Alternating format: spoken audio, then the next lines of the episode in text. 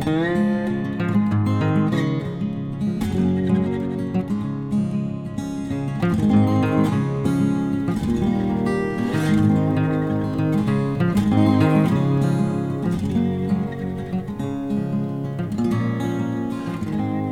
Pferdefreunde, ich bin Johanna von Intuitive Equestrian. Und ich bin Sven.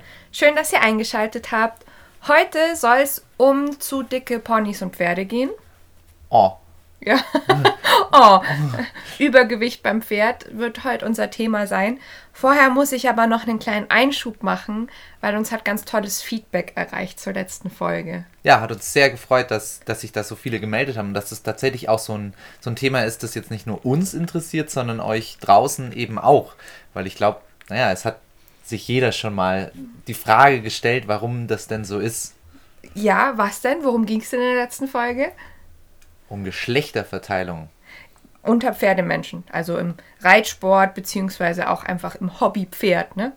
Und ihr habt uns ganz viel erzählt, äh, auch so über eure Familienkonstellationen, ähm, wie ihr eure Männer, wie ihr eure Söhne zum Reiten gebracht habt. Ähm, und was auch ganz interessant war, ein paar haben berichtet, es ist eigentlich ganz gut gewesen, zum Beispiel keine Reitlehrerin zu haben, also eher einen Trainer, eher ein Mann als äh, derjenige, der unterrichtet. Das hat vielen ähm, Jungs und Männern anscheinend geholfen. Mhm. Das fand ich ganz spannend. Ja, interessant. Zudem haben wir auch noch äh, nettes Feedback zu der vorigen, also der vorvorletzten Folge bekommen. Ähm, da ging es ja um äh, so Pferdegeschichten, also so Einblick in die Historie des Pferdes. Das war auch schön, weil viele gesagt haben, es war so unterhaltsam und da waren wirklich noch mal so Episoden dabei, die hatten sie nicht auf dem Schirm. Ich habe auch äh, vor ein paar Wochen dann noch mal ähm, einen kurzen Clip auf Instagram geteilt ähm, zum Thema Horse Diving. Das kam ja auch in der Folge vor. Da kam auch ein bisschen Feedback. Das fandet ihr auch alle ganz interessant. Und ja, also wie gesagt, wir haben uns super gefreut. Es war trotzdem ein bisschen ruhig um uns in der letzten Zeit. Ja, ist es irgendwie typisch, typisch Übergangszeit. Da ist gutes Pferdewetter meistens, viel zu tun. Ja, es ist gerade auch einfach viel zu tun mit meiner Fortbildung. Aber heute haben wir einen Sonntag, da haben wir tatsächlich mal frei. Genau. Voll verrückt. Deswegen mussten wir uns jetzt heute gleich vormittags noch hinsetzen und euch eine Folge aufnehmen. Ja, und jetzt seid ihr hier und wir sind hier. Und Genau. Schnallt euch an, sperrt eure Lauscher auf Genau, nehmt eure dicken Ponys in den Arm und, und los geht's. und los geht's. Ähm, ja, Übergewicht beim Pferd ist so ein Thema, das hat mich bzw. unsere Pferde immer mal wieder begleitet und es begegnet mir häufig, wenn ich zu Kunden fahre. Weißt du eigentlich, ab wann man bei einem Pferd von Übergewicht spricht, Sven? Boah, nee, gar keine Ahnung. Hm, Weißt du vielleicht, wie man es erkennt? Hm, Ich, ich, ich kenne so ein, ein paar Merkmale. Naja, gut, visuell, man, man sieht es Genau. einfach. Ja, woran sieht man das denn? Aber man sieht es oft an der Gruppe hinten auch. Mhm. Wie würdest du das beschreiben? Was sieht man naja, da? ähm, einen großen Hintern quasi. Also so, so, ein- so ein übergroß, das ähm, bildet sich dann in der Mitte so eine Kuhle, also zwischen Ah ja, mhm. ähm, an, der, an der Gruppe. Ja, heißt umgangssprachlich auch der Mariannengraben. Genau. Ähm, wobei man da sagen muss, dass auch manche Rassen einfach zu dieser gespaltenen Gruppe neigen. Richtig, genau. Also Vorsicht. Genau, und das ist eigentlich auch schon das große Problem in Anführungszeichen. Ähm, man muss eigentlich schauen, was hat man für ein Pferd vor sich, wie groß ist das, welche Rasse und was macht es für Arbeit, weil auch ein sehr trainierter Hintern kann rund und äh, gespalten aussehen. Ähm, und der Unterschied ist vielleicht dann eher die Bindegewebsstruktur. Genau. Und dann, dann für mich auch eine Frage ist, ist es jetzt eher ein Pferd, das zum Aufblähen neigt? Also das einfach öfters vielleicht einen eher geblähten Magen hat? Also wenn man, ich, ich meine jetzt zum Beispiel die Rosi, die wäre Mhm. jetzt zum Beispiel jetzt kein Pferd, das übergewichtig ist, auf keinen Nee. Fall. Ähm, trotzdem, wenn man zu irgendwelchen Zeiten direkt von vorne drauf guckt, dann sieht man auch, Genau. schau, schaut's rund aus. Halt, Ja. ja. ähm, was auch, also das kann wie gesagt mit Training zu tun haben Oder eben auch mit Futter, wie du schon sagst, aufgebläht. Also komme ich gerade zu einem Pferd, das vielleicht den ganzen Tag auf der Weide stand Ja. und dementsprechend einfach einen Grasbauch hat, sagt man häufig auch. Ja, man darf ja nicht vergessen, dass es ja auch im Verhältnis zu uns Menschen, die ja auch deutlich mehr Masse in sich reinstopfen. Also, blöd ja, gesagt. ja, ja, ich weiß, was du also, meinst. da, da, da ist quasi auch ein größerer Unterschied drin, weil es einfach viel mehr Masse ist, das auch wirklich in den Magen geht. Mhm, das stimmt. Und ähm, deswegen habe ich mich mal so ein bisschen umgeschaut nach Definitionen, weil ich finde, das ist, wie wir jetzt gerade schon besprochen haben, schwer, Ja. jetzt so ganz eindeutig zu sagen, was ist denn übergewichtig, was ist normalgewichtig. Und in dem Buch Zivilisationskrankheiten des Pferdes bin ich mal wieder fündig geworden. Die sagen, ein Pferd ist dann normalgewichtig, wenn man im ruhigen, geraden Stand die Rippen nicht sehen, aber fühlen kann. Biegt man das Pferd, sollten auf der konvexen Seite die Rippen gut sichtbar sein. Hüfthöcker sollten tastbar, aber nicht prominent sichtbar sein. Okay. Also lass uns das mal so ein bisschen auseinandernehmen. Äh, zum Beurteilen von Gewicht brauchen wir also offenbar schon mal einen geraden, ruhigen Stand. Also Gewicht in der Bewegung zu beurteilen ist deutlich schwieriger. Ja. Ähm, und dann gibt es diese Regel mit den Rippen. Ähm, da muss man auch wieder sagen, dass manche Rassen einfach in Anführungszeichen rippiger sind als andere. Ja, das, das ist jetzt das ganz Schwierige, weil Ja. die sind so divers. Genau. Ähm, aber das mit dem Tasten, das würde ich so auch unterschreiben. Also man sollte bei einem jetzt gesunden, schlanken, normalgewichtigen Pferd äh, schon Rippen auch erfühlen können. Auf jeden Fall. Also ich glaube, wenn man die nicht mehr spürt, also egal, ich glaube, da, das ist wirklich rasseunabhängig. Mhm. Ich würde mir sehr, wäre sehr bedenklich, wenn man es nicht erfühlen könnte. Tut man aber häufig nicht. Echt? Ja, und dann sind wir jetzt auch schon an so einem Punkt. Also gut, äh, vielleicht handeln wir das, die, die anderen Dinge hier noch ab. Die, die Sache mit den Hüfthöckern. We weißt du, wo sich die Hüfthöcker am Pferd befinden? An der Hüfte. Ja, also die sollen natürlich nicht prominent hervorstehen. Wir wollen jetzt hier kein ähm, Pferd, das so abgehungert ausschaut, aber man soll sie noch fühlen können. Ja. Und gut, was heißt, was heißt sehen? Also da, das ist jetzt gerade wieder auch ein Punkt, wo ich meine, wenn das jetzt ein sehr trainiertes Pferd ist, Mhm, genau. dann würde ich jetzt nicht sagen, dass man, oder jetzt, ich nehme mal so einen typischen Quarter-Hintern, Mhm, ja, der ist halt rund, so ein Quarter-Hintern. Und genau. Ich würde sagen, so richtig die Hüfthocker sehen.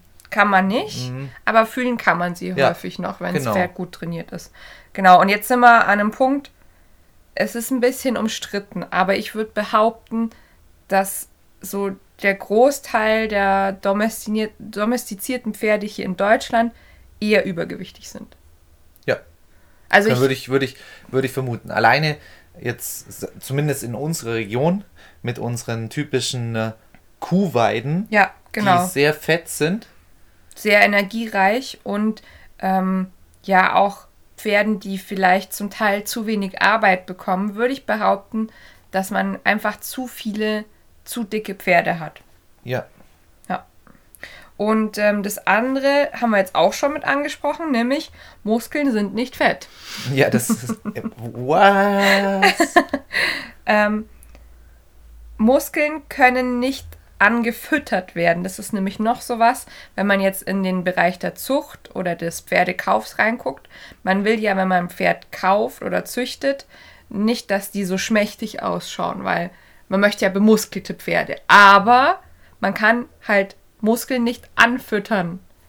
Die können nur Obviously. durch, genau, die können nur durch Bewegung entstehen. Ja, aber dass man das du sagst, sagt- es ist jetzt das ganz sagen muss. offensichtlich, aber das ist häufig so, dass für einen ungeübten Betrachter da ähm, bei einem gewissen Fütterungszustand, ich rede jetzt noch nicht von Übergewicht, aber halt einfach ein, ein ich sage jetzt mal, ein normalgewichtiges, properes Pferd, da ist manchmal ein bisschen schwierig für jemand, der da sich nicht so auskennt, den Unterschied zwischen Muskeln und ähm, Fett. Oh, das wird mich jetzt aber. Genau. Wie, wie, wie, wie kann ich das denn unterscheiden? Also, wenn ich jetzt einen, einen schönen Quarter hintern sehe Mhm. und sag, hm, ist das ein trainierter Quarter oder ist das ein Fett, also ein fetter Hintern quasi einfach nur? Ich, ich würde es jetzt mal in meiner Naivität behaupten, man könnte das vielleicht erfühlen. Genau, würde ich auch behaupten. Also ich sage, Fett fühlt sich, wenn ich da mit der Hand drüber streiche, wenn ich das so ein bisschen abtaste, anders an als Muskulatur. Wie anders? Fett ist häufig nicht ganz so straff und glatt. Man kennt es als Frau vielleicht auch vom eigenen Bindegewebe. Ja, oder als Mann. Gut als Mann vielleicht auch, ja. Also Muskulatur fühlt sich immer insgesamt fester und straffer an, als jetzt ein äh, Gewebe, in dem Fett eingelagert ist. Ähm, Das habe ich angefangen übrigens, hat jetzt niemand gesehen, an mir selber rumzufummeln. dich abzutasten, ich habe es gerade gesehen, ja. ähm, und das andere ist äh, der sogenannte Wackelpudding-Test, ähm, weil Fett Den kennt man ja von, von Die Simpsons. Gibt's, kennst, kennst du den Wackelpudding-Test Oh bei Die ja. Simpsons? der, ja, da haut Homer, äh, oder der Arzt von Homer ist es, glaube ich, auf, sein, auf seinen Bauch und dann wird quasi gemessen, wie lang der denn schwingt. genau. Funktioniert das da genauso? Nein, das ist eher andersrum. Also ähm, gute, gesunde Muskulatur, wenn ich die mit den Fingerspitzen antippe, dann wackelt die so ein bisschen wie Wackelpudding. Wenn ich jetzt Fettgewebe habe, dann sehe ich schon, das verhält sich nicht so gleichmäßig wackelnd. Das hört sich total kompliziert an. Also, ja, es ist schwierig jetzt über, über irgendwas Ertastbares in einem Podcast Hier in einem zu reden. Podcast zu sprechen. Deswegen vielleicht ähm, sprechen wir mal darüber, wo ist denn, wo wird denn Fett bei einem übergewichtigen Pferd normalerweise ausgebildet? Da gibt es so typische Regionen, wo sich ähm, schnell oder zunächst Fettdepots zeigen. Ich würde sagen, auf jeden Fall am Hintern.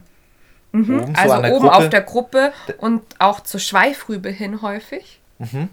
Ähm, also wenn man dann schon sieht, so, oh, das ist irgendwie so, als wäre so ein Kissen unter der Haut. Okay. Äh, das ist so ein Zeichen für ein Fettdepot. Ähm, es gibt noch zwei ganz typische Stellen. Mm. Keine Ahnung. Vielleicht auch an den Rippen eben, eben dran. Mhm. Deswegen soll man die ja, also ich würde es jetzt mal auf die Definition von vorher schieben, Ja. wo man es wo man's quasi ertasten und sehen kann. Genau, also ähm, spürt man die Rippen noch, haben wir ja gesagt, das ist ein ganz typisches ähm, Kriterium. Und auch wenn man dann von den Rippen so ein bisschen vor zur Schulter geht, da ist dann häufig so eine Fetteinlagerung. Das wäre wär dann vorne, hm, das ist eigentlich eine Stelle, die wir als Reiter eigentlich recht gut kennen, meistens so an einer Sattelgurtlage, oder? Mhm, genau. Ähm, das kann dann auch ein Zeichen für äh, Lymphe sein, also Lympheinlagerungen. Es muss nicht unbedingt Fett sein an dieser Stelle, aber auch äh, ein Pferd, das durch äh, Lymphe so aufgedunsen äh, aussieht, ist häufig auch der Stoffwechsel und eben falsche Fütterung dran beteiligt. Äh, und der vielleicht charakteristischste Punkt auf unserer Liste, der Hals des Pferdes. Ah, so ein Fetti-Hals. Fetti-Hals, ja. ah, ich ich, ich habe jetzt ein Bild vor Augen. Mhm. Und das ist, glaube ich, also der Hals ist auch so mit einer der Punkte, warum das für manche Laien so schwierig ist, weil ein trainierter Hals sieht auch gewölbt aus. Aber ein fetter Hals sieht nochmal anders gewölbt als ein trainierter aus. Also die kriegen häufig einfach so einen richtigen Fettkamm, sagt man auch. Ja, jetzt mal, mal blöd gesagt. Ja. Ich, ich würde es so wie beim Menschen eigentlich jetzt mal kurz sehen an der Stelle. Mhm. Naja, wenn ein Muskel kontraktiert wird, Mhm. dann, dann wird der hart. Ja. Fett kann nicht kontraktiert werden, Mhm. wird nicht hart. Das heißt, gerade am Hals würde ich sagen, könnte man es eigentlich auch gut erfühlen, wenn man, ich würde jetzt sagen, an der Seite sind ja die großen Halsmuskeln. Tut mir leid, wenn ich es nicht genau richtig Mhm. Sagen kann. Ähm, und wenn ich jetzt hier in die Biegung mein, mein Pferd einfach ähm, nach, nach rechts stellen würde, Ja. zum Beispiel, dann könnte ich ja links die, die gespannten Muskeln, Muskeln. eigentlich erfü äh, erfühlen dann. Mhm, gute Theorie, gefällt mir gut. Ich habe nur ein Problem damit, nämlich diese Aussage mit ähm, Fett kann ja dann nicht so fest sein. Ja? Weil wenn du schon mal ein richtig, also ich, wir sprechen wirklich von einem krankhaft übergewichtigen Pferd Ja. gesehen hast, ähm, die Fettdepots, die werden irgendwann richtig hart. Okay. Ja. Also es ist jetzt nicht vergleichbar wie mit, bei Menschen. Also ich würde jetzt sagen, Fettdepots Vielleicht, wenn wir so Menschen- an Menschen, weißt, so, so Menschen, die wirklich auch morbidly obese, sagt man doch im Englischen, also krankhaft übergewichtig, ähm, sind, also mit 300 Kilo aufwärts. Mhm. Da ist doch häufig auch so, dass diese ganzen Fettlappen so richtig hart werden. Okay, war, war ich, kann ich jetzt nicht nachvollziehen. Kannst aber jetzt ja. nicht aus persönlicher Nee, Erfahrung berichten. Nee, Nein. aber okay. Ähm, aber so ähnlich ist beim Fett, äh, beim, beim Fett, genau, beim Pferd auch. Mhm. ähm, ja, und was man vielleicht auch noch sagen muss, die Rauffutterqualität, die kann auch noch mal ganz, ganz viel verändern. Also äh, wir haben ja vorhin von diesem aufgeblähten Weidebauch gesprochen, Grasbauch, aber auch ein schlechtes Raufutter, also ein, ein ungeeignetes Heu oder ähm, ein Stroh, das vielleicht nicht passt von der Qualität her, kann ähnlich ähm, aufgeblähten Eindruck hervorrufen. Also deswegen heißt es ja auch manchmal, äh, wie gesagt, Grasbauch, Heubauch, Strohbauch. Also diese Mhm. Begriffe, die kursieren da immer mal wieder. So, jetzt die wichtige Frage, was führt eigentlich jetzt zur Verfettung, zum Übergewicht? Ja gut, das haben wir ja eigentlich schon gesagt teilweise. Also wirklich zu lange auf oder die Mischung aus Gras und also was für Gras und wie viel Gras, also wie viel Weide. Futter. Also ja gut, natürlich. Lass Futter, uns mal also, als Futter zusammenfassen. Später Ja. sprechen wir noch so ein bisschen über, was ist eigentlich Weide, ist das jetzt Saftfutter, ist das Ja. Raufutter und was ist Heu und so weiter, ja. Also Futter und Bewegung. Bewegung. Also zu viel Futter bei zu wenig Bewegung. Jetzt gibt es da so ein Problem, weil äh, Fettgewebe bildet das Hormon Leptin. Leptin unterdrückt das Hungergefühl und wenn jetzt mehr Energie aufgenommen als verbraucht wird, kommt es zum Aufbau von Fett und dann zu einem Stopp der weiteren Energieaufnahme. Also so funktioniert Leptin eigentlich.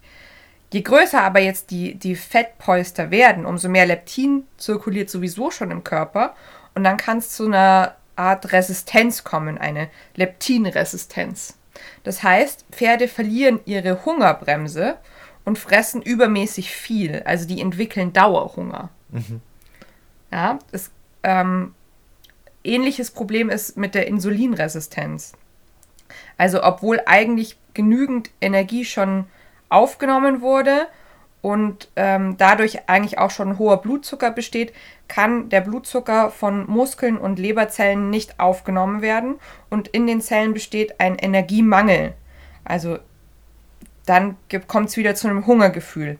Also auch hier kommt es zu Dauerhunger. Und das ist dieses Phänomen, das man bei dicken Pferden häufig betra ähm, betrachten kann, beobachten kann, nämlich dass sie, obwohl sie übergewichtig sind, eigentlich dauernd Hunger haben.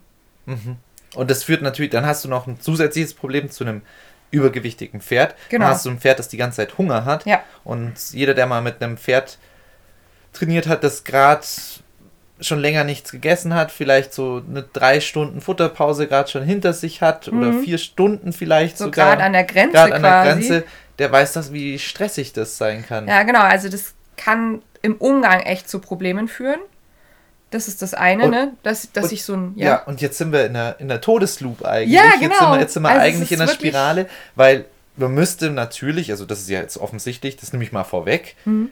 Bewegung auch schaffen für solche Pferde. ja. Aber sie Ah. wollen sich nicht bewegen, weil sie das Gefühl, sie verhungern. Genau. Ja. Toll. Und dann, dann wird es für, für den Menschen stressig, fürs Pferd stressig, dann macht es keinen Spaß und vielleicht ist dann die Motivation auch von einem, von einem Reiter oder von, von jemandem, der es longieren, je nachdem, Das dem halt Trainer, bewegen soll, ja. genau, ist dann die Motivation schon im Keller. Ja. Ähm, und was auch problematisch ist, wenn die dann nichts bekommen, dann entwickeln die häufig so ein abnormes Fressverhalten. Die fangen dann zum Beispiel an, Sand oder halt Erde zu fressen, ähm, manchmal auch Kot, wobei das ist jetzt wieder okay, sowas. das das kannst du auch, das ist ein bisschen skurril. Du kannst es bei zu fetten oder untergewichtigen Pferden beobachten. Also Pferde, die mal wirklich kurz vorm Verhungern waren. Ja? Ähm, und die haben häufig auch eine absolute Gier auf Mineral- oder Salzlecksteine. Da musst du wirklich aufpassen, am besten ähm, nur portioniert geben. Okay. Weil die können sich nicht mehr regulieren. Das ist wie ein Kind ähm, mit einem gefüllten Kühlschrank. das sich halt die ganze Zeit daran bedient und äh, nicht sagen kann, ich esse nur ein Rippchen von der Schokolade, sondern die ganze Tafel essen. Das ist, also ganz viel von dem, was du sagst, ist, glaube ich, meiner Meinung nach ziemlich stark auf den Menschen ja übertragbar. Ja, total. Das sind wir einfach, einfach Säugetiere und haben da einfach ähnliche Arten des Energie, der Energieaufnahme und der Energieabgabe. ja, Die ist einfach relativ analog. Ist ja eigentlich nur die, wo die Energie herkommt, unterscheidet es eigentlich zu großen Teilen. Trotzdem funktioniert ja der Organismus zu großen Teilen sehr, sehr gleich. ja, wir sind zumindest auch Säugetiere, auch wenn unser Verdauungstrakt ein bisschen anders funktioniert. So ganz unterschiedlich sind wir nicht. Ja.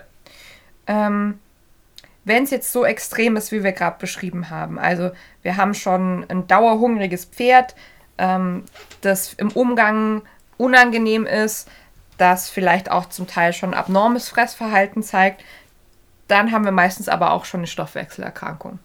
Also dann Das geht mit einher dann. ja, das, das ist nicht nur in Anführungszeichen übergewichtig, sondern das ist dann ein Pferd, das schon wirklich ein Stoffwechselproblem, ein krankhaftes Stoffwechselproblem entwickelt hat. Da gibt es zum Beispiel KPU, EMS, Cushing ähm, und was auch manchmal lustigerweise da so mit reinspielt, sind Magengeschwüre.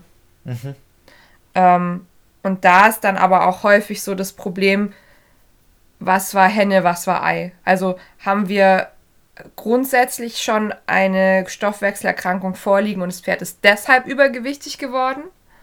Oder habe ich als Mensch, der dieses Pferd ähm, in der Haltung und in der Fütterung managt, ein gravierendes äh, Problem, einen gravierenden Fehler begangen und habe mein Pferd krank gefüttert? Das gibt's auch. Gut. Wenn es soweit ist, ist es eigentlich quasi schon egal. Jetzt Ja. ist es auf jeden Fall erstmal krank. Und jetzt muss man schauen, wie man es dann auch wieder hinbekommt. Genau.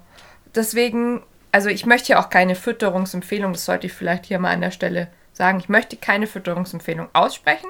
Wir wollen nur darüber sprechen, was sind so Richtwerte.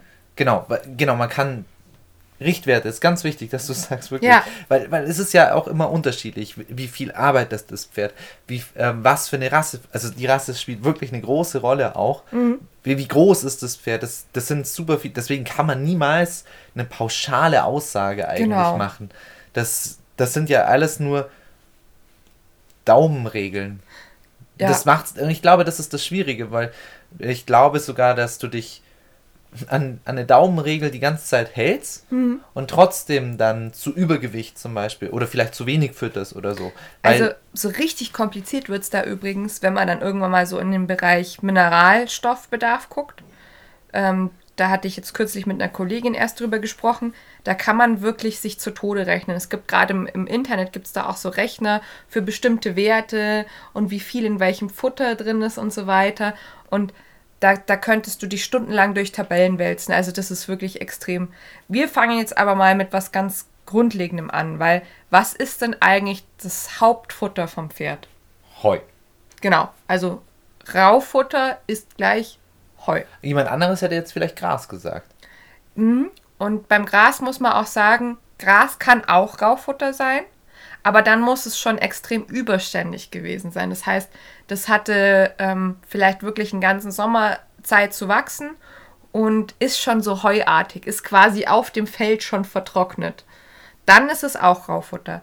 Dieses saftige grüne Gras, wie wir es jetzt hier im, im äh, Allgäu und Unterallgäu haben, das ist kein Raufutter. Das ist Saftfutter.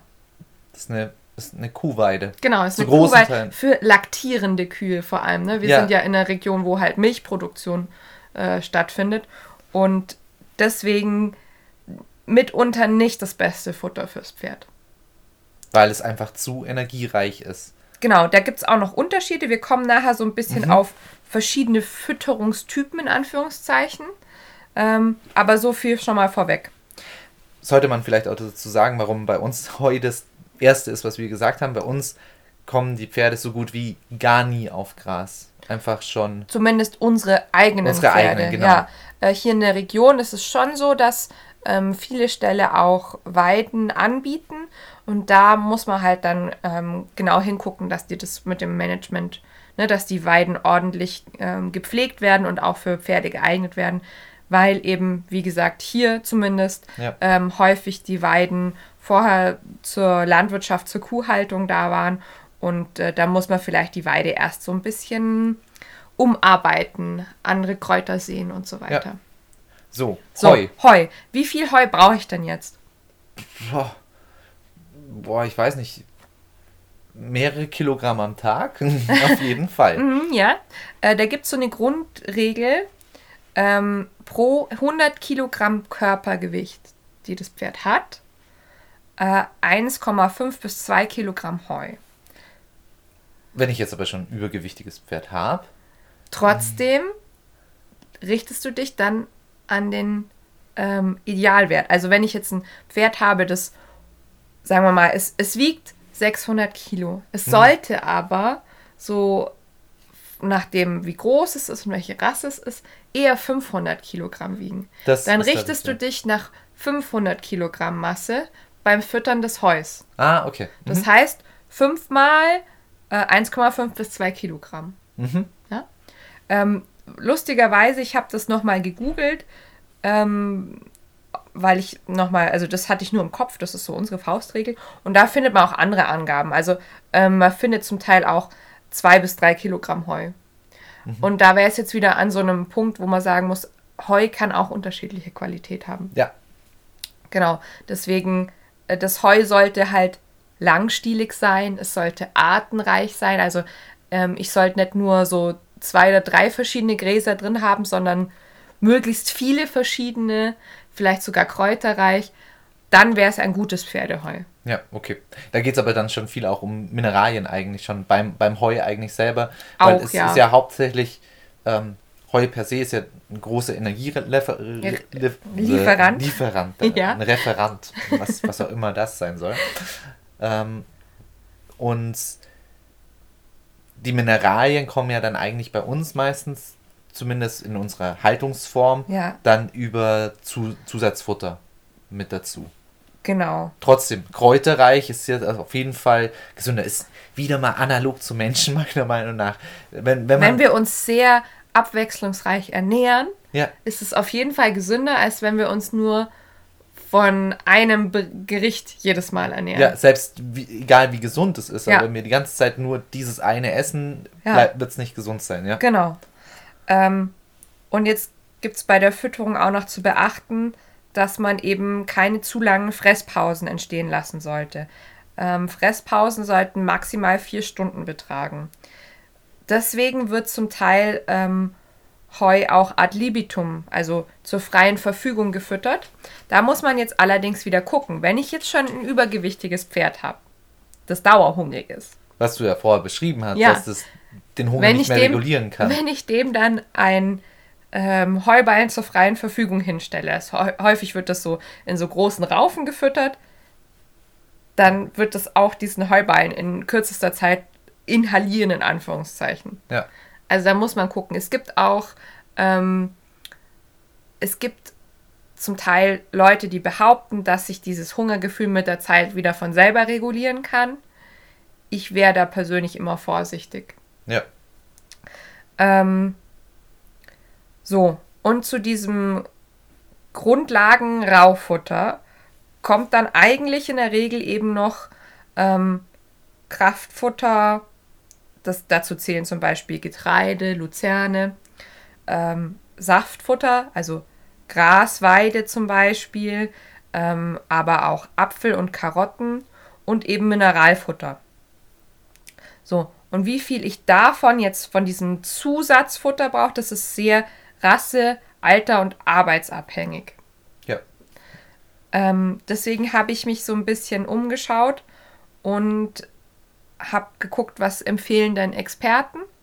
Und inzwischen ist es so, dass man eigentlich versucht, nach Rassetypen zu füttern. Und äh, evolutorisch gesehen gibt es vier verschiedene Rassetypen. Oh, interessant, okay. Ich hätte jetzt gesagt, das wird ja schwierig werden, weil Genau. Rassetypen, man, hätten wir jetzt reine, ich philosophiere mal kurz, Ja. hätten wir reine Wildpferde, die Ja. in verschiedenen Biomen quasi zu Hause sind. Ja. Sagen wir mal ein Rassetyp, der ist in den Alpen Mhm. so entstanden und Von, von alleine, evolutorisch. Nicht, nicht mit Menschen. Nicht gezüchtet. Nicht gezüchtet. Oder an der Steppe. Mhm. Oder lass, lass es vielleicht tatsächlich eine im Allgäu sein oder so. Mhm. Ähm, dann hätte sich das schon, dann, dann wäre die Antwort relativ einfach. Ja, dann fütterst du eben die, von, für die vom Allgäu, die könnten das mit dem, mit dem fetten Gras, auch wenn das hier jetzt sagen, ah, hm, schwierig, da wir Menschen ja auch das, die Weiden ja selber auch bestellen und, Genau, wir und haben die ja gemacht. gemacht, die werden ja, das ist ja keine ursprüngliche, kein ursprüngliches Gras, das, Ja. das ist ja extrem, dann, dann wird Gülle ausgebracht und so weiter, das, das, das ja, ist wir, ja, wir sehen das selber an. genau, das ist extrem energiereich, das ist ja jetzt nicht ursprüngliches Allgäuer Gras. Da, da bist du schon beim Knackpunkt. Wir sprechen jetzt hier von Urtypen. Okay, Ähm, also von Pferdetypen, die vor mehreren hundert und beziehungsweise tausend Jahren entstanden sind. Wir haben aber sowohl die Lebensbedingungen unserer Pferde als auch die Rassen selber verändert. Also wir sprechen jetzt gleich über diese vier Urtypen, aber es gibt auch Mischformen. Ja. Und dann fängt es an, kompliziert zu werden. ja, und das fängt meiner Meinung nach schon jetzt an, kompliziert Ja. zu werden, wenn ich jetzt schon alleine dran denke. Aber okay, jetzt, jetzt stell uns doch erstmal die Urtypen vor. Genau. Also es gibt das sogenannte Urpony, den Urpony-Typen. Ähm, der Entstehungsort ist in gemäßigten Zonen mit vegetationsreichen Sommern und schneereichen, also kargen Wintern. Der Speiseplan im Sommer besteht aus hochwachsenden Kräuterwiesen, Büschen, Blättern, Zweigen und gegen Herbst und zum Teil auch im Winter verholztes, also überständiges Gras, viel Rinden, aber insgesamt eben dann in diesem zweiten Halbjahr des Jahres ähm, deutlich kargere Kost. Diese Ponys, die sind sehr robust und haben einen eher runden Körperbau, langes Fell, üppiges Langhaar, kurze Beine und sind dadurch eigentlich perfekt für diese harten Winter geeignet, weil sie auch eben gute Futterverwerter sind. Also im Sommer fressen sie sich Reserven an und im Winter werden diese Reserven dann aufgebraucht. Das Problem ist allerdings jetzt heute, dass diese Pferde eben nicht mehr so naturnah leben bei uns. Ja, die müssen im Winter nicht durchkommen und Ja. schauen, wie sie es schaffen. Genau.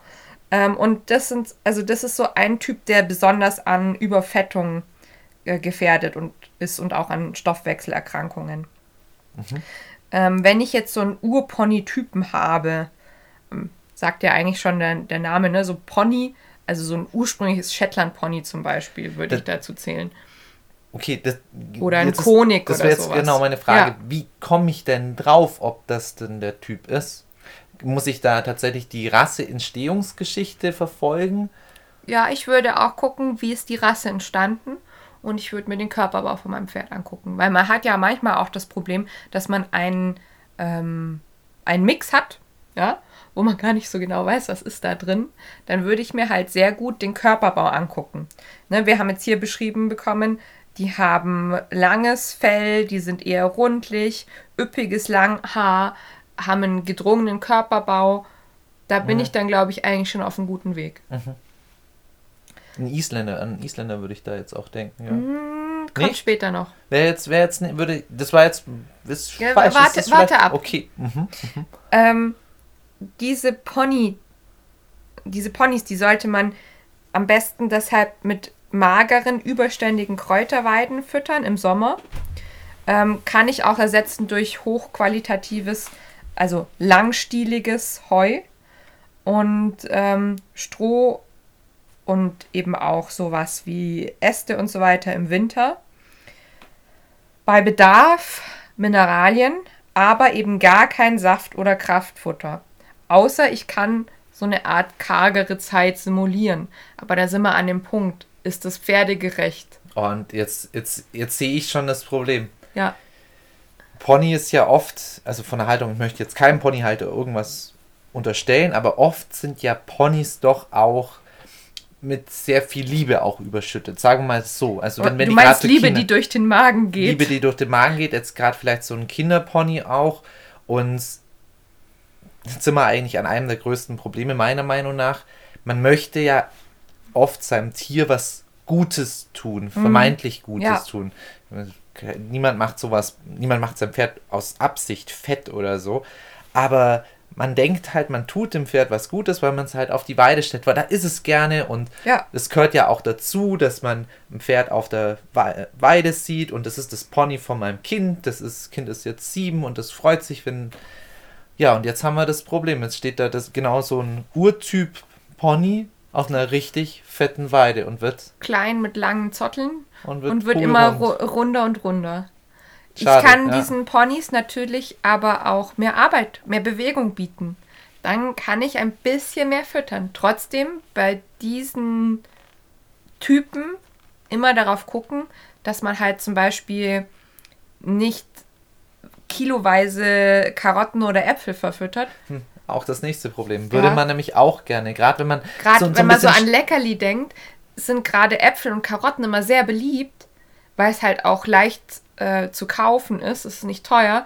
Aber da dann vielleicht gucken, dass man eher sowas, ne, so aus dem Sortiment Klickerleckerli, so kleine Leckerli, die nicht so groß sind, ähm, eher vielleicht, ähnlich wie wir das ja machen, wir verfüttern als Leckerli Mineralfutter, eher sowas. Oder zum Beispiel auch Hagebutten, ähm, es sind immer sehr beliebt bei solchen zu Ja. dicken Ponys als Leckerlis. Ja. Ja, aber das muss dann erstmal den Kopf auch Das reinkommen. Muss, ja, Und es das ist eine organisatorische Sache. Und man muss auch alle, die irgendwie mit dem Pony umgehen, diese Regeln auch wirklich einschärfen. Man hat halt vielleicht auch einfach falsche Dinge gelernt. Ja, Einfach oder falsche Weil- Dinge gesehen. Und auch das Bild vom Pony, dass man, dass man hier einen Apfel gibt und dort eine Karotte reinschiebt, ist vielleicht einfach das falsche Bild. genau. Und das geht vielleicht mit einem Warmblüter oder Spanier, dazu kommen wir nachher auch noch, aber eben nicht mit so einem richtigen Pony. Ja. So, jetzt gibt es noch den Urtundren-Typ oder das Urtundren-Pferd. Also aus einer Tundra. Genau. Ähm, und die Entstehung ist, wie der Name schon sagt, eben in Tundren. Also weite Ebenen mit mageren, verholzten Gräsern und Flechten. Und im Winter werden die häufig sehr schneereich. Im Frühling bei Tauwetter gibt es dann dadurch oft eine extreme Mückenplage. Und diese Pferde zogen sich dann in der Zeit häufig in Hochgebirge zurück, wo es zwar auch karg, aber sehr kräuterreich war. Ähm, heute gibt es also landschaftlich noch vergleichbar, äh, zum Beispiel in Skandinavien oder auf Island solche Regionen. Deswegen hast du mich vorher beim Island-Pony gestoppt, ne? Genau, weil der Isländer eben nicht so ein richtiger Urpony-Typ ist, sondern ich würde den eher zum Urtundra-Pferd zählen. Ja. Ähm, trotzdem ist die Fütterung zum Urpony-Typ gar nicht so unähnlich, weil der Urtundren-Typ braucht auch ein gutes Raufutter ähm, und eben eins, das kräuter- und mineralstoffreich ist, ähm, weil die eben eigentlich in der freien Natur in Anführungszeichen eben viel solche Flechten und Moose gefressen haben und die sind in der Regel sehr mineralstoffreich und eben auch dann in den Phasen, wo sie es in der Tundra selber nicht ausgehalten haben, sind sie auf so natürliche Almen und da ist es auch extrem kräuterreich. Also kann man nicht mit heutigen Almen vergleichen, weil die eben noch ganz naturbelassen waren.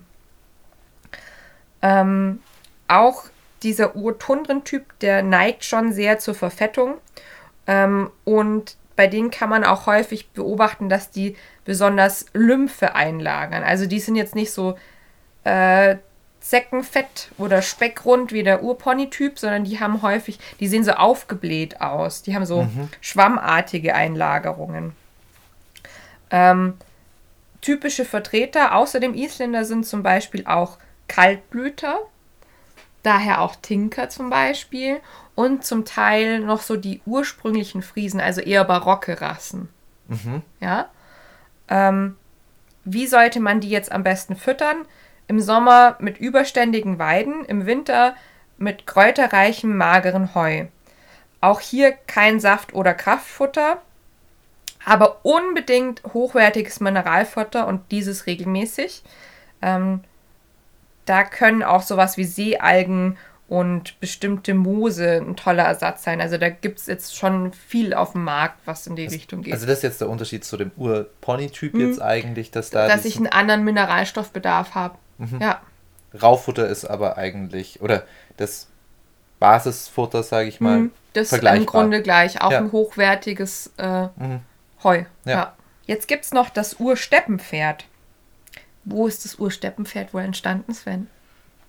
Ich würde sagen, so in der Mongolei oder sowas in der Richtung, so im asiatischen Bereich, würde ich denken. Oder ich äh, denke jetzt spontan an, naja, in Amerika vielleicht an, an Mustangs würde ich jetzt auch denken.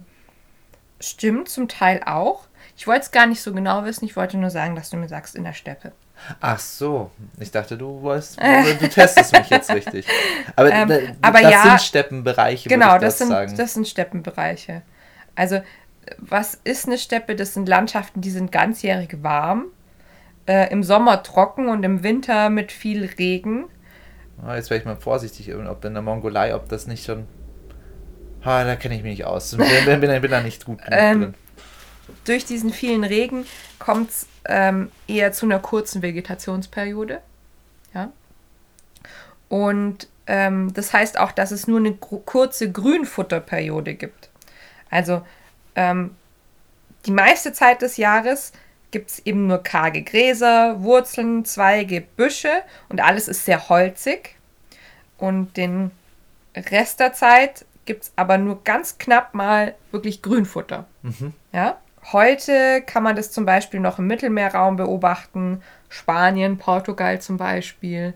Und da wären wir dann auch schon. Ah, an sowas denkst du. Okay, Mhm. dann war ich eigentlich fast schon. Fall, bin ich schon falsch abgebogen. ich Also ich glaube aber, in der Mongolei gibt es schon auch solche Regionen. Ja, ich, ich, ja, ich, ich glaube, das ist oft aber auch äh, so ein Übergang, Ja, gerade in dem asiatischen Bereich, wo es auch in Richtung Tundra auch ja genau. Ja. So, und welche Rassen sind dann wohl hier vor allem Geht. gemeint? Wenn du Portugal ist. Ja. Und ich, ich denke jetzt spontan an, ja, äh, typisch wahrscheinlich Spani spanische Pferde. Ja, genau. Und ich denke, da passt auch, gerade auch im Sinne vom Spanier, vielleicht auch schon ein Araber mit rein.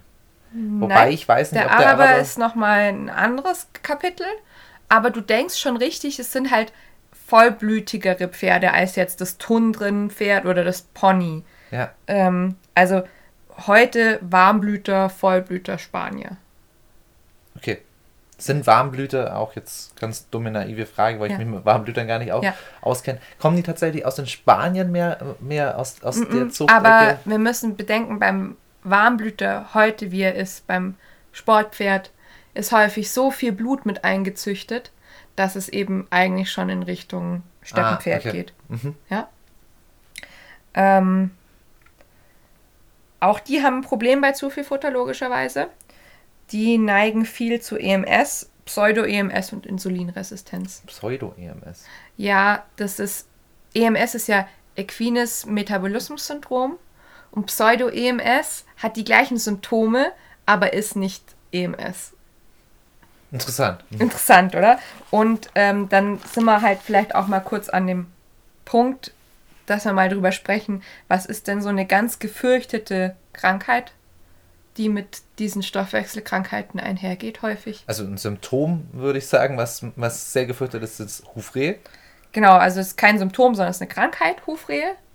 Ja, wobei Na gut, kommt drauf Nee, an, aus äh, welchem Blick. Ja, ich weiß, was du meinst, aus welchem Also, Blickwinkel man es die betrachtet. Hufrehe ist ja meistens nicht, nicht Ja. so äh, eine, eine Krankheit, so, ah ja, du hast dich mit Hufrehe infiziert oder Ja, sowas. okay. Deswegen würde ich es jetzt äh, nicht als ähm, wieder mal zu laienhaft da, aber ich würde sagen, dass eine Hufrehe ja meistens ein Symptom Ja, anderer Krankheiten ist. ja, genau. Wie füttert man jetzt diese Steppenpferde? Was denkst du? Hast du irgendeinen Tipp? Naja, ich würde sagen, Was ist Wieder- wieder die Grundlage? wieder nicht so, viel, so, so gut wie keine Weide, sehr viel überständiges Heu, sehr viel verholztes Mhm. äh, Zeug, karg natürlich, das, ist, das sind ja Regionen, in denen es heiß ist, ähm, in denen es wahrscheinlich auch nicht so viel regnet, deswegen auch wieder nicht, nicht so saftig, würde ich jetzt mal sagen. Genau, also Grundlage ist wieder reichlich mageres Heu und Stroh. Ähm, man sagt vor allem den spanischen Rassen zudem einen hohen Bedarf an Lignin, Also äh, das ist ja in Holz vorhanden, nach. Und das brauchen die vor allem für ihre gesunde Peristaltik, weil die eben aus solchen Steppenregionen kommen, wo es eigentlich die meiste Zeit so verholztes mhm. Material gab. Das, ist, das sind jetzt, also die Spanier und auch die Warmblüter sind jetzt Rassen, die abhängig von ihrer Arbeitsleistung zudem noch Getreide als Kraftfutter meist gut vertragen. Aber, also gerade die Spanier häufig eher kein Saftfutter. Bei den Warmblütern ist es ein bisschen anders. Die vertragen eben ganz gut Saftfutter meistens. Mhm. Ja? Deswegen sieht man auch häufig, dass die Warmblüter, die, die sind eigentlich eher, man sagt, äh, schwerfutterig. Also da kriegst du kein Futter ran.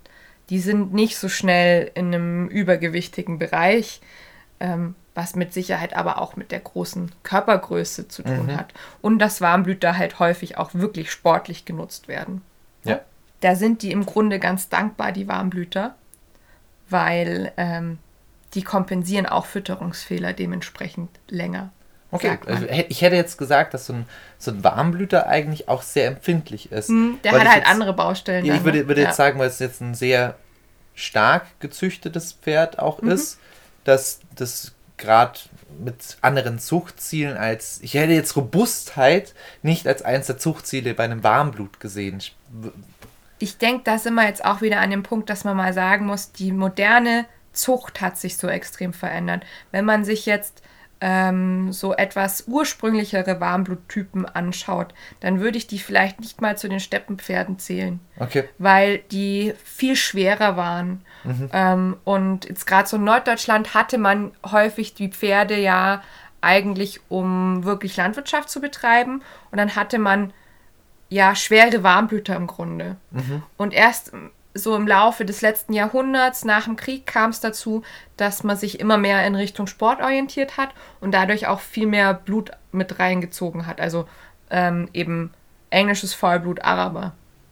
Ähm, gutes Stichwort, Araber. Ja, hatte ich ja vorher. Gut, das ist ein eigener Typ. Gut, eigentlich ähm, würde ich sagen, ähm, Wüstenpferd.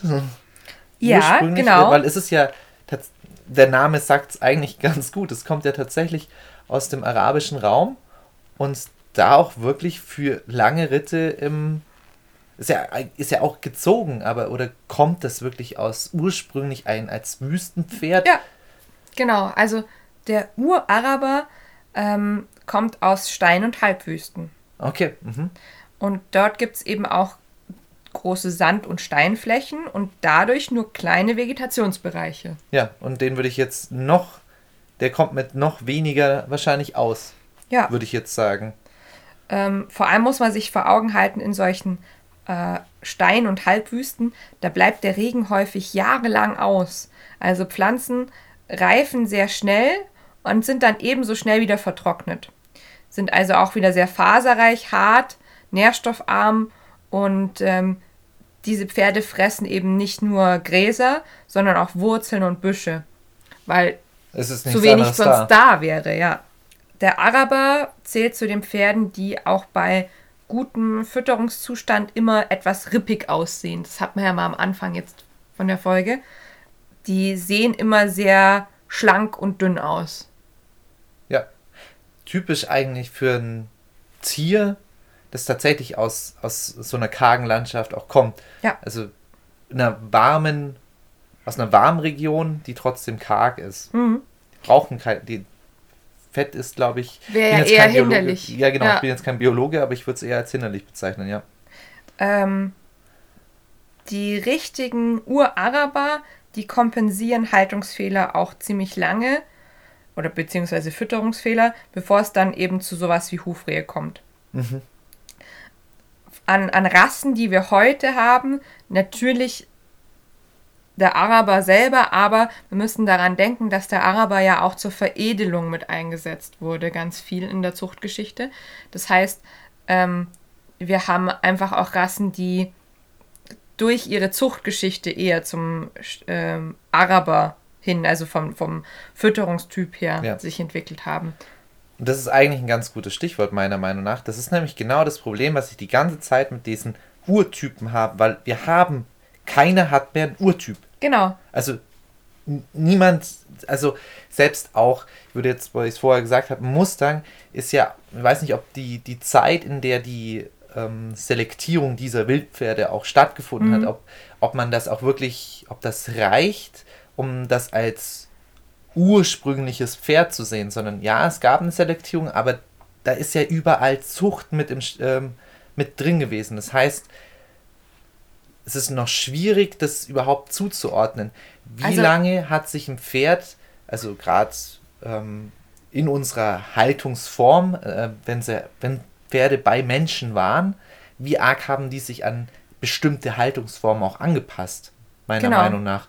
Wenn du, wenn du jetzt, wenn ich jetzt dran denke, an große Ställe, die ganz gezielt züchten, so wie man das früher wirklich, heute zum Teil ja natürlich auch noch, wobei nicht mehr in diesem, in diesem Ausmaß züchtet ja keiner mehr, wie, wie früher gezüchtet wurde eigentlich.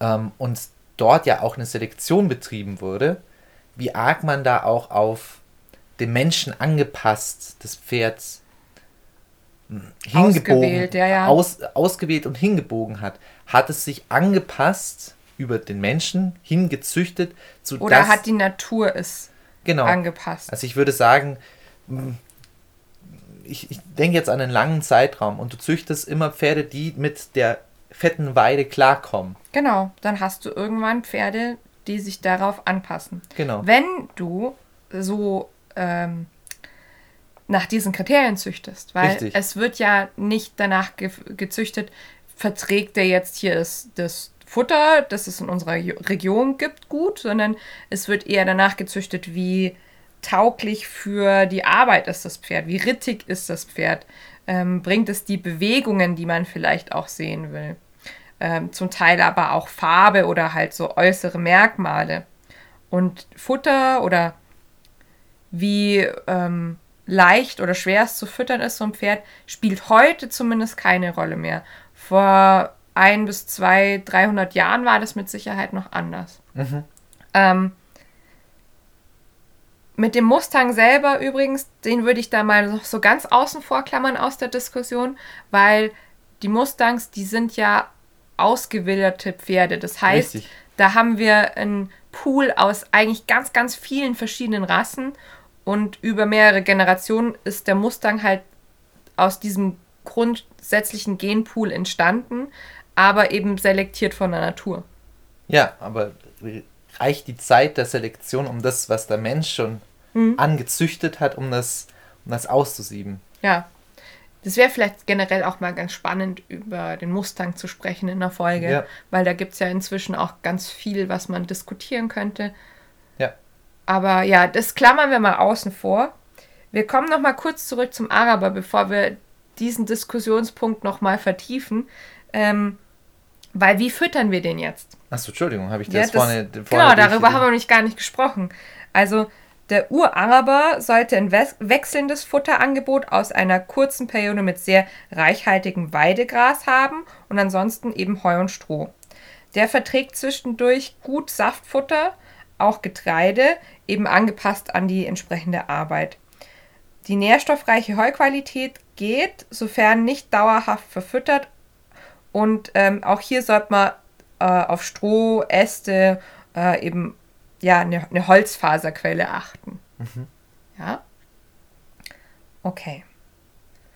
Genau, und was du jetzt auch angeschnitten hast in deinem kurzen Exkurs, zu dem wir nochmal zurückkommen jetzt, es gibt ja diese Urtypen gar nicht mehr. Genau. Wir haben ja wirklich Rassen, die vielleicht auch ganz konträr sind. Also wenn ich zum Beispiel dran denke, unsere Haflingerstute, da ist viel Araberanteil mit drin. Ansonsten würde ich behaupten, sie ist aber eher ein Tundrenpferd. Mhm. Oder der, der Haflinger allgemein. So, jetzt kommen da zwei ganz unterschiedliche Fütterungsansprüche ähm, zusammen. Ja, richtig. Schwierig, super Und jetzt schwierig. Ist das Richtige zu entscheiden da an der Stelle. Schwierig. Ja. Deshalb, also jetzt von Haltung und Fütterung her, geht der Trend ja viel in diese Aktiv- und Laufstelle. Das finde ich gut aber nur wenn die auch von der Zusammenstellung her, also den, den Ansprüchen der Pferde zusammenpassen. Also ich werde mir schwer tun, ein Pony zusammen mit einem Warmblüter zu halten. Und auch vom Bewegungsaufwand. Also wenn ich jetzt ein Pferd, das im Sport geht, mit reinstelle und ein Pferd reinstelle, das ist nur noch ein, ist ein Streichelpony. Ja. Vom Arbeitspensum her ist das ja nicht mehr vergleichbar. Genau. Das ist also sehr schwierig, so unterschiedliche Pferde zusammen in einer Gruppe zu halten. Mhm. Vor allem das ist gerade in der heutigen Zeit, gerade im Freizeitreiterbereich ist das ja gerade ein Thema, mhm. weil wir haben ja Ställe, in denen hat der eine einen Kaltblüter, der eine hat einen Warmblüter, der andere hat einen Quarter Horse, der andere hat einen Pony. Das sind komplett durchgemischte Gruppen. Ja. Komplett durchgemischt. Es gibt schon so Trends, dass man äh, die Gruppen so zusammenstellt, dass es auch vom, vom Typen her passt. Aber im Grunde meines Erachtens noch zu wenig.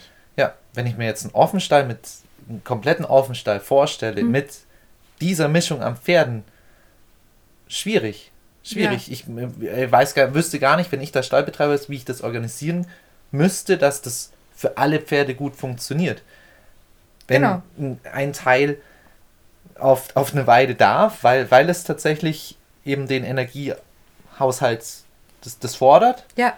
Und das andere auf keinen Fall. Dann wird es sehr kompliziert. Und ich glaube, dass gerade wenn man das so ein bisschen wirtschaftlich und arbeitsaufwandstechnisch betrachten, naja, das, das will auch keiner tun.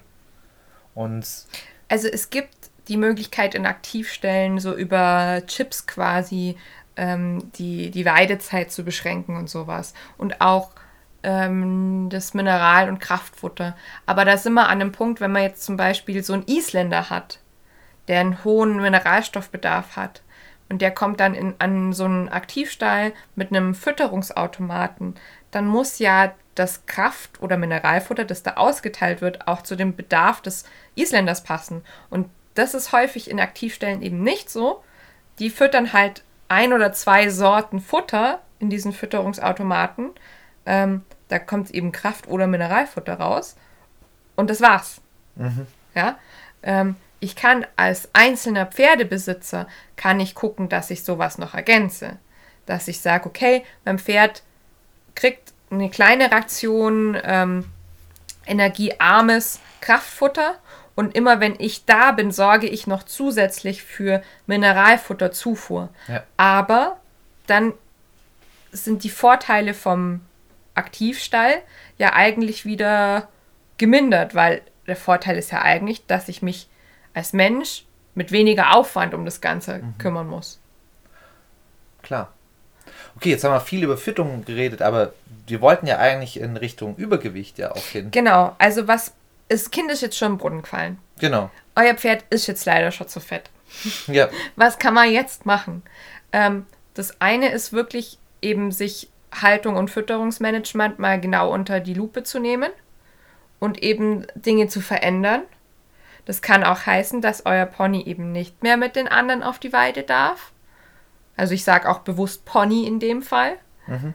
Ähm, es kann aber auch sein, dass man sagt, okay, ähm, wir, wir müssen einfach auch für mehr Arbeit, für mehr Bewegung sorgen. Richtig.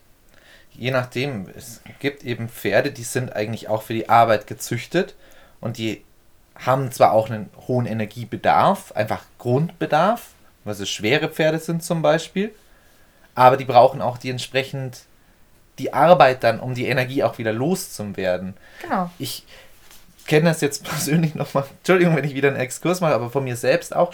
Ich bin, ich esse recht viel. Ja. Ich bin aber keineswegs übergewichtig und habe eigentlich auch persönlich noch nie das Problem gehabt, dass ich dazu irgendwas neigen würde. Ich habe aber auch ein hohes Bedürfnis an Bewegung. Wenn ich ja. mich zu wenig bewege, dann bin ich auch unausgeglichen und, und sonst irgendwas. Ich muss mich bewegen.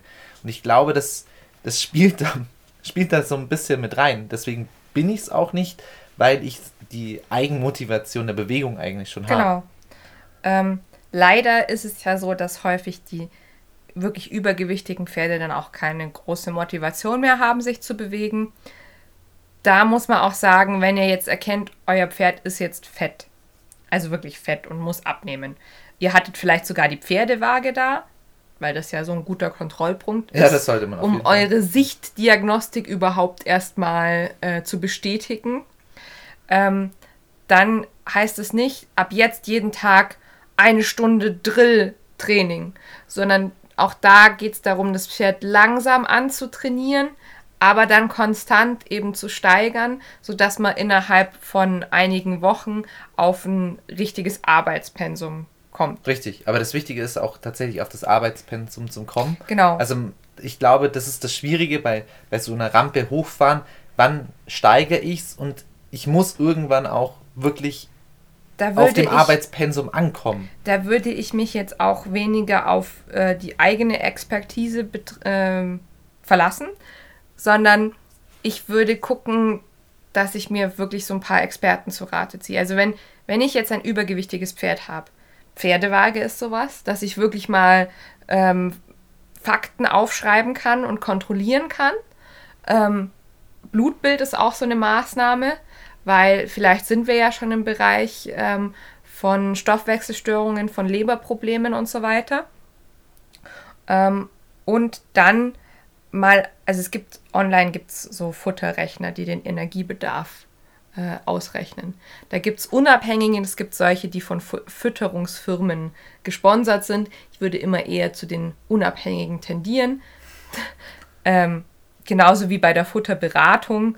Äh, wenn jetzt zum Beispiel auch bei eurem Blutbild rauskommt, hey, da ist ein großer Mineralstoffmangel, zusätzlich noch zum ähm, Übergewicht, dass man eben an jemanden geht, der unabhängig ist und euch nicht nur ein bestimmtes Firmensortiment empfiehlt, das vielleicht aber eigentlich nicht zu euren Bedürfnissen passt. Richtig, eine Firma biegt es nämlich schon gerne auch so hin, ja.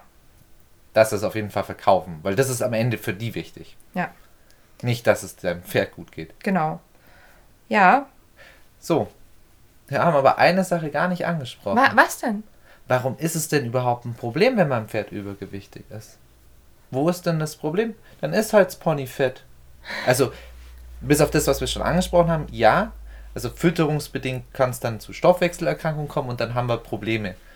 Aber haben wir sonst irgendwie. Ähm naja, wenn ihr euer Pferd gerne habt, dann wollt ihr es ja wahrscheinlich lang behalten, oder? Es ist einfach anfällig. Darauf möchte ich hinaus. Ja. Auf, auf Krankheiten, wenn es einfach übergewichtig also ist. Besonders die Hufrehe ist mitunter tödlich. Ja. Und ihr setzt eurem Pferden da sonst sehr, sehr starke Schmerzen aus.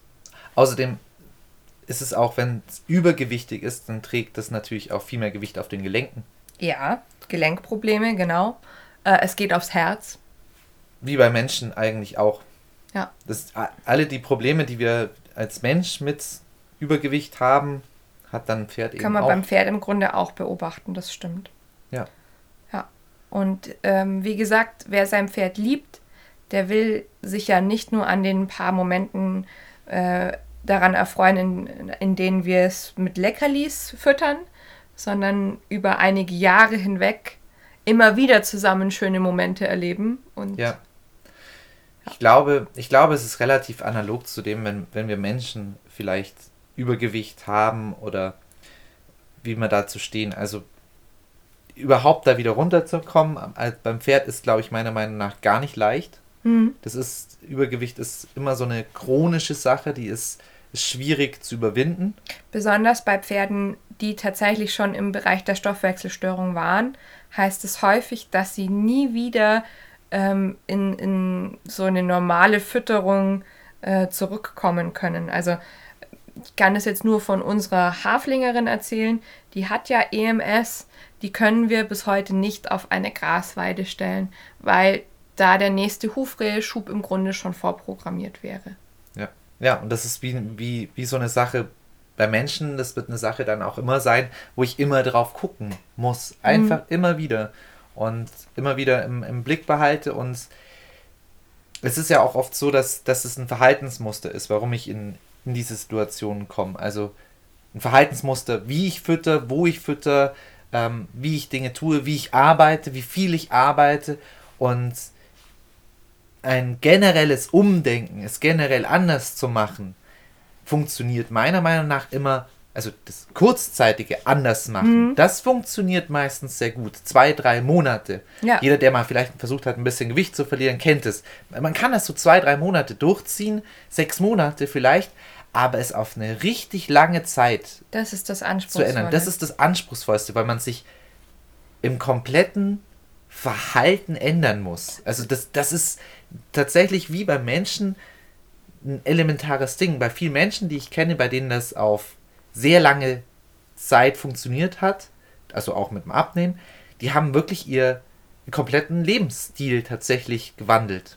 Also Ja. ich habe da ein paar Beispiele im Kopf, ähm, die einfach, wo du sagst, ach, das ist jetzt jemand ganz anderes vom, von dem, was die Person tut. Ja, Und ich glaube, so muss es beim Pferd genauso laufen. Das muss dann sagen, okay, jetzt habe ich immer nur so ein bisschen lau gearbeitet. Nee, vielleicht. also der Mensch muss das sagen. Genau, der Mensch muss das sagen. Ja. Okay, jetzt nehme ich mir tatsächlich als Ziel, wenn ich wieder auf einem gesünderen Level bin, dann Working Equitation mit dem Pferd. Egal welche Rasse das ist oder sonst Ja. irgendwas, sondern ich. Oder wirklich auch Wanderritte, die, die wirklich über lange Distanzen gehen. Da sind wir ja auch in dem Bereich. Genau. Ne? Und dann muss ich aber auch wirklich konsequent dorthin trainieren und dann ziehe ich das quasi durch. Und ich glaube, wenn man da wirklich in einem, in einem Mindset reinkommt und auch das will, dann kann man das schaffen. Und das, das Schlimme ist, ich glaube, das ist eine Sache, die man schnell vergisst. Bei Menschen ist es so, wenn ich selbst übergewichtig bin und ich komme damit klar und es ist meine Gesundheit, das ist die eine Sache. Beim Pferd ist es tatsächlich, wir sind da in der Verantwortung, uns drum zu kümmern.